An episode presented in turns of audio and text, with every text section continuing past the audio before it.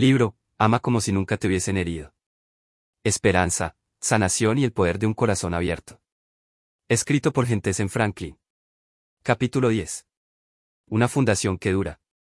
Probablemente estarás familiarizado con la pelea de las familias más notoria de la historia estadounidense, la que existió entre las familias Hatfield y McCoy. Comenzando a fines del siglo XIX y continuando por generaciones, estos dos clanes estaban en guerra entre sí. Un total de 18 miembros de la familia murieron durante el conflicto violento. Se dice que la mala sangre estalló en 1878 por un cerdo robado. El caso finalmente fue a la corte, y los Hatfield ganaron. El combustible de un romance interfamiliar avivó los fuegos de odio entre las dos familias de los Apalaches.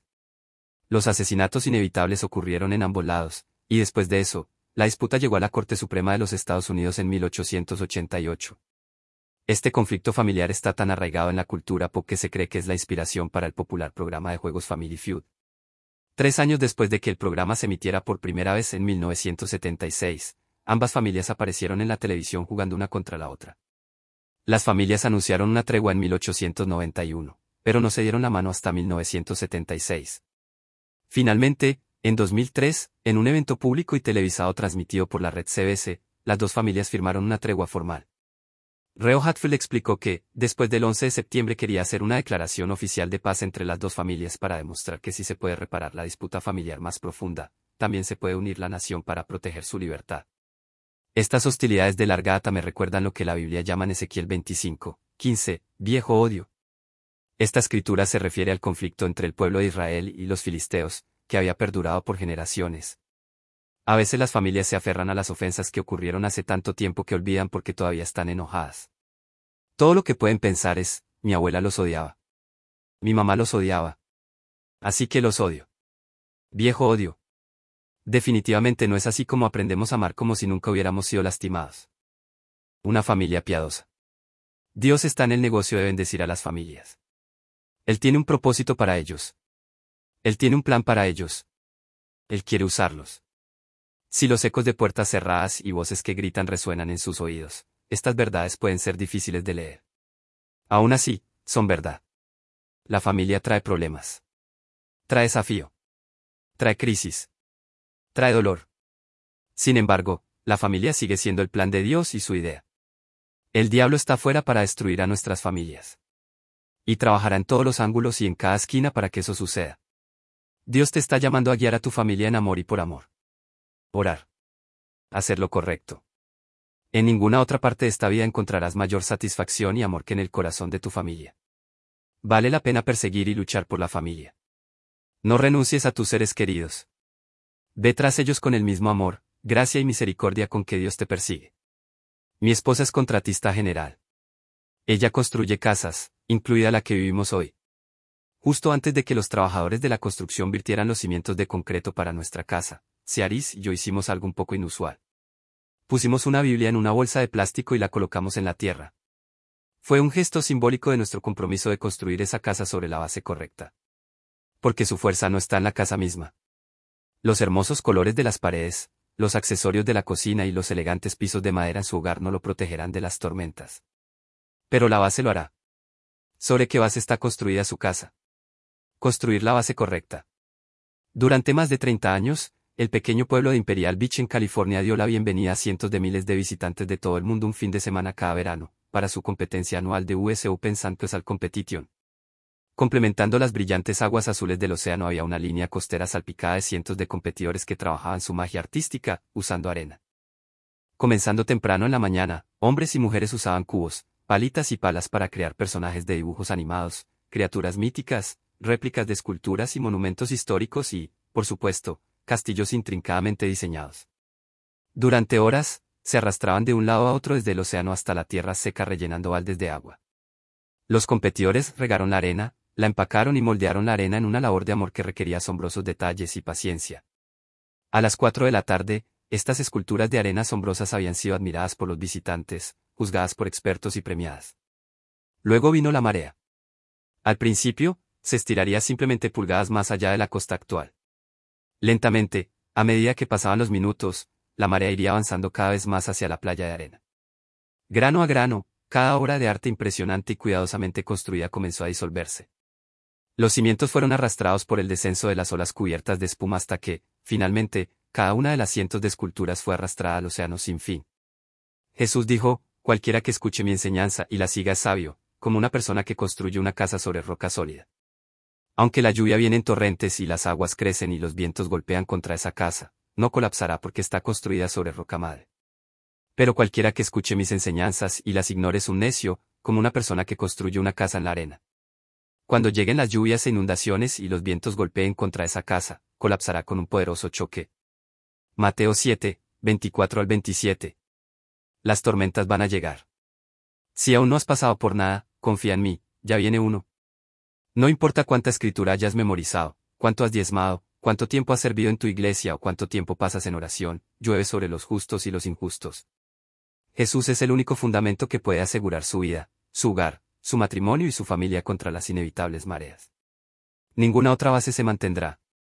He hablado sobre lo importante que es establecer firmemente su fe y profundizarla continuamente como líder de su hogar. El objetivo es transmitir este legado de fe a su familia. La única forma en que puedes hacer esto es construir una base en Jesús. Esto significa que incluso cuando su bebé está en el hospital, el médico dice que el cáncer está regresando, su hija adolescente se escapa o encuentra pornografía en la computadora, puede creer que cuando termine la tormenta, su casa se parará.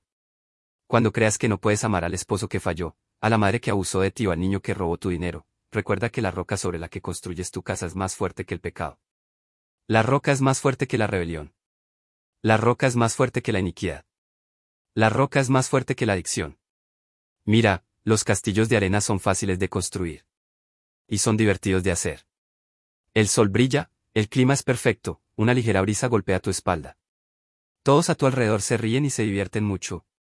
Construir una casa de ladrillo, por otro lado, requiere sangre, sudor y lágrimas. Y tiempo, mucho más tiempo. Pero a diferencia de los castillos de arena, duran. Piensa en la base que está construyendo para su familia.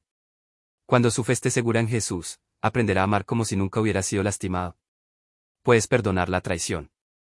Puedes soltar la ofensa. Puedes pararte cuando tu hijo diga que te odia.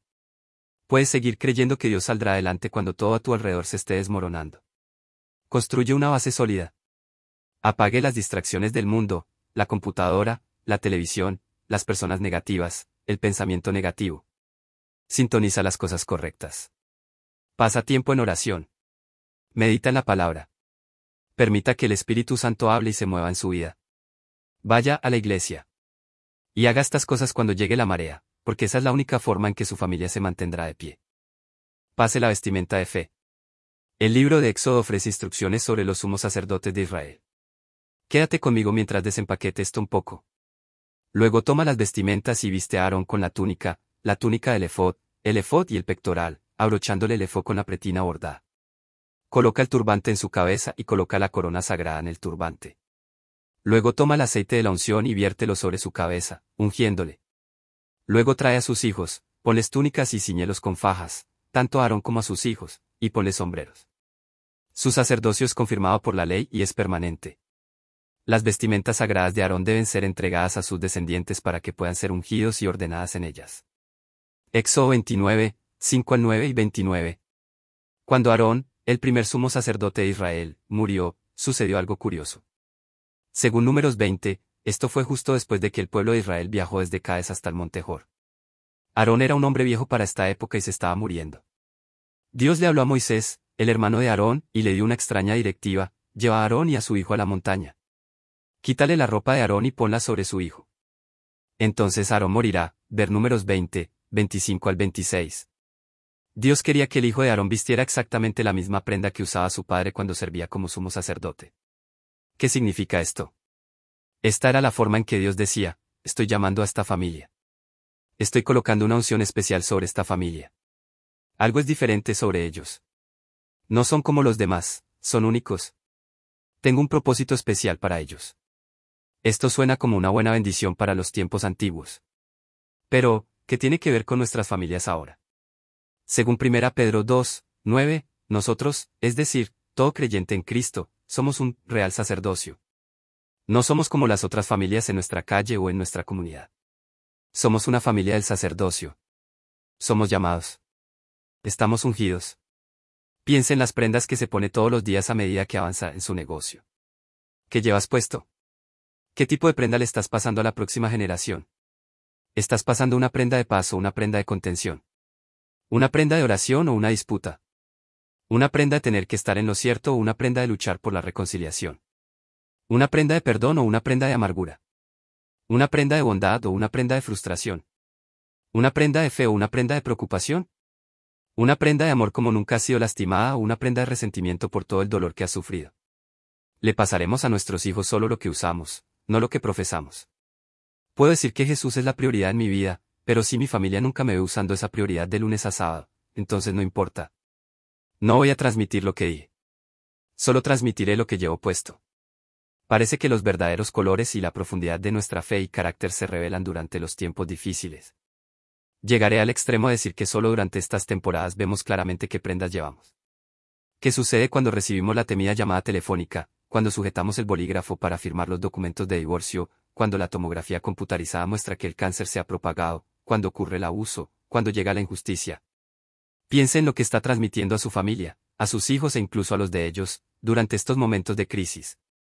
Estás modelando el poder de la fe para tus hijos al buscar a Dios, o te caes a pedazos y corres hacia cualquier fuente secular en busca de paz. Si está leyendo esto ahora y no está contento con la prenda que lleva puesta, no se desanime. Es posible que sienta un fracaso porque su familia está atravesando una crisis. Puede que tengas ganas de rendirte. Podrías pensar que te equivocaste demasiado. Podrías pensar que has ido demasiado lejos. Puedes pensar que las heridas son demasiado profundas. Podrías pensar que eres el único. Estoy aquí para decirte que no es demasiado tarde. Ninguna familia es perfecta. Ninguna persona es perfecta. Puedes cambiar de rumbo hoy. Puedes cambiar el rumbo, Puedes comenzar a ponerte una prenda de fe que ha pasado por pruebas y tribulaciones y presiones como nunca hubieras imaginado, pero que se mantiene firme, que resiste la tentación, que hace lo correcto. Si desea transmitir el vestido de fe a sus hijos, comience a usarlo y póngalo bien. El enemigo no puede tener nuestras familias. No puede tener nuestros hogares. No puede tener a nuestros hijos. Cuando usamos las prendas correctas, las prendas de alabanza, santidad, pureza y unción sobrenatural, ningún arma formada contra nosotros prosperará. Dios quiere restaurar tu hogar. Él quiere sanar tus relaciones rotas. Él quiere darte paz. Él quiere darte esperanza. Quiere restaurar lo que has perdido, lo que te han robado, incluso lo que has destrozado. Dios quiere mostrarte cómo amar como si nunca hubieras sido lastimado. Cuatro maneras de amar como si nunca hubieras sido lastimado.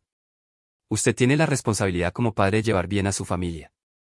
Los siguientes cuatro pasos lo ayudarán a amarlos incluso cuando se sienta imposiblemente difícil. 1. Ora. 2. Mantente comprometido.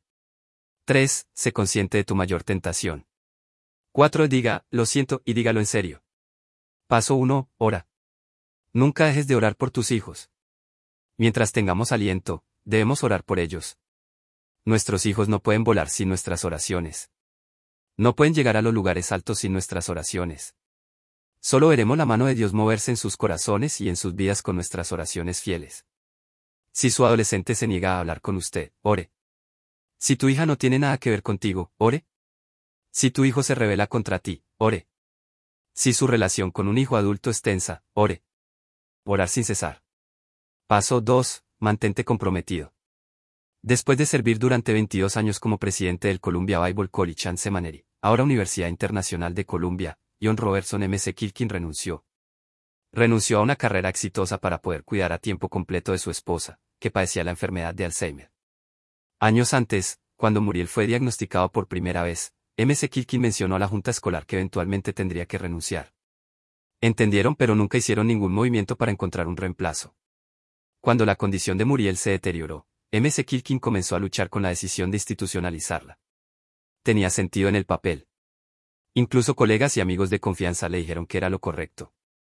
Pero el simple pensamiento de su amada esposa bombeada con drogas en un ambiente que no era su hogar fue suficiente para que lo reconsiderara. Quedó claro que M.C. Kilkin ya no podía ser tanto el presidente de tiempo completo de la escuela como el esposo de tiempo completo de su Muriel. Dijo sobre su decisión, cuando llegó el momento, la decisión fue firme. No tomó gran cálculo. Era una cuestión de integridad. Si no, no hubiera prometido, 42 años antes, en enfermedad y en salud, hasta que la muerte nos separe. Cuando le dijo a la Junta que renunciaba, M.C. Kilkin se sorprendió por la falta de apoyo que recibió de algunos. De hecho, una persona trató de disuadirlo. Ella ni siquiera sabe quién eres, dijo. La respuesta de M.C. Kilkin, pero lo hago y sé lo que debo hacer. Este hombre entendió completamente y se comprometió con los votos que hizo cuando se casó con Muriel. Era firme incluso cuando era difícil, cuando tenía que hacer sacrificios, cuando tenía que actuar desinteresadamente. ¿Cuántos de nosotros podemos decir lo mismo sobre nuestro nivel de compromiso? Paso 3. Sé consciente de tu mayor tentación. Hay momentos en tu vida en los que alguien te lastima y tu dolor es tan grande que puedes sentirte justificado por hacer algo incorrecto. Puedes sentirse justificado al no perdonar a un cónyuge que lo ha engañado. Puedes sentirse justificado al alejarse de un miembro de la familia que lo ha decepcionado profundamente. Incluso puede sentirse justificado al buscar venganza. Creo que somos más vulnerables a la tentación, a hacer lo incorrecto, cuando podemos justificarlo mejor. La mayoría de la gente piensa que la mayor tentación que Jesús enfrentó fue cuando Satanás se le acercó después de su ayuno de 40 días en el desierto.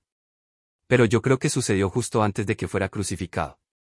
Cuando Jesús estaba orando en el huerto de Getsemaní, sabía que en unas pocas horas sería golpeado, torturado y colgado desnudo en una cruz.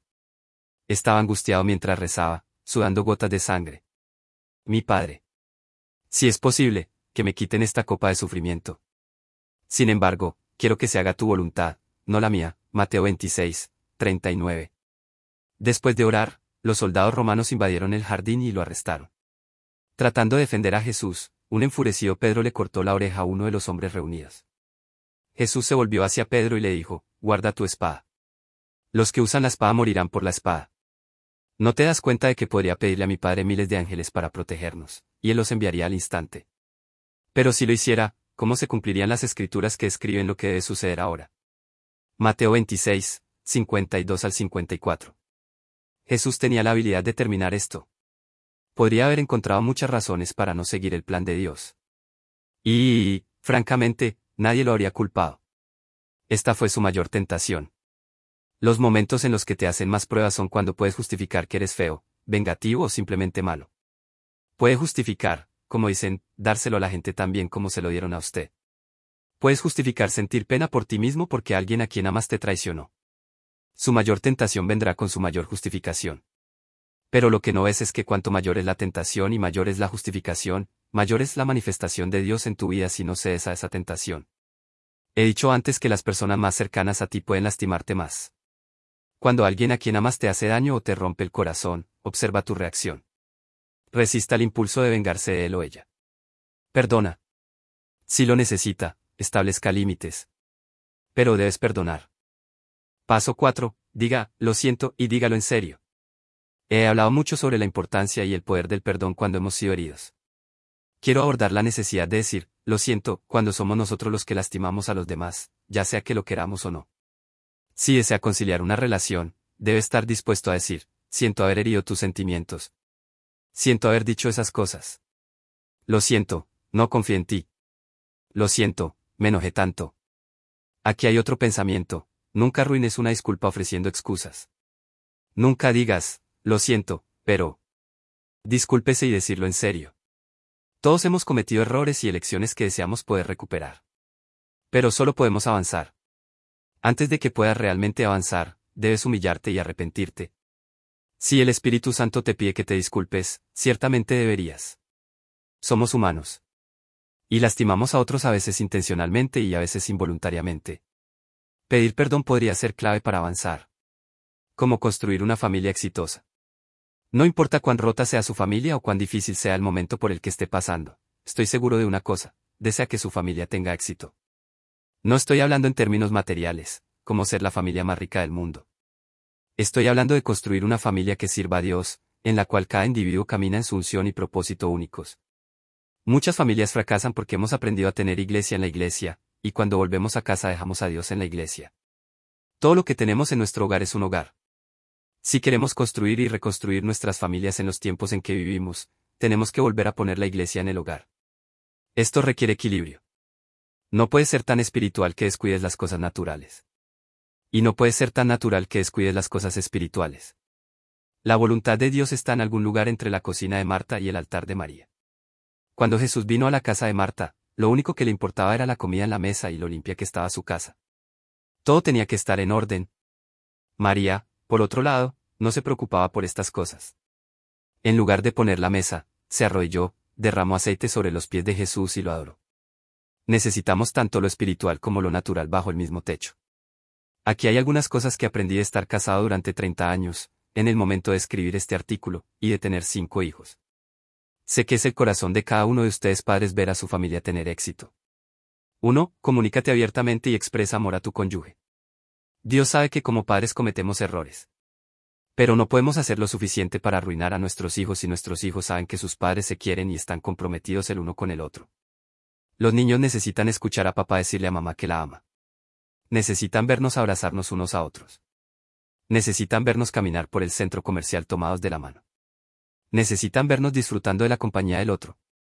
Actuarán como si este afecto fuera lo más grosero del mundo, por supuesto, pero esto es lo que ayuda a mantener un matrimonio fuerte. Las familias que no lo hacen son familias que fracasan. 2. Comunícate abiertamente y expresa amor a tus hijos. Los niños necesitan saber de sus padres que son amados. Quieren que mamá los afirme. Quieren que papá los abrace. Si no obtienen su afirmación, la recibirán de otra persona. Las familias que triunfan tienen padres que son cariñosos con sus hijos de manera respetuosa. 3. Permita la comunicación abierta y la expresión de amor entre hermanos. Sé que esto puede ser todo un desafío. Recuerdo cuando la mayoría de mis hijos eran adolescentes al mismo tiempo parecía que alguien siempre estaba peleando con otro, y me sentía como un árbitro. La Biblia nos dice que no dejemos que el sol se ponga sobre nuestra ira. Ver Efesios 4, 26. Cada vez que nuestros hijos peleaban entre sí, Ciaris y yo les hacíamos hablar y, lo más importante, abrazarse. La mitad del tiempo, sería un abrazo a regañadientes, a medias, pero pronto, nuestros hijos volverían a amarse uno a otro. 4. Respeta la personalidad de cada individuo. Es posible que tenga diferentes ideas, opiniones o creencias. No pelees por tus diferencias. Si bien no necesariamente tiene que estar de acuerdo con ellos, respete a los miembros de su familia. 5. Respetar la propiedad personal. Tus cosas son una extensión de tu persona. Necesitamos enseñar en nuestros hogares que no solo entras y robas la camiseta recién comprada de tu hermana e inicia la Tercera Guerra Mundial.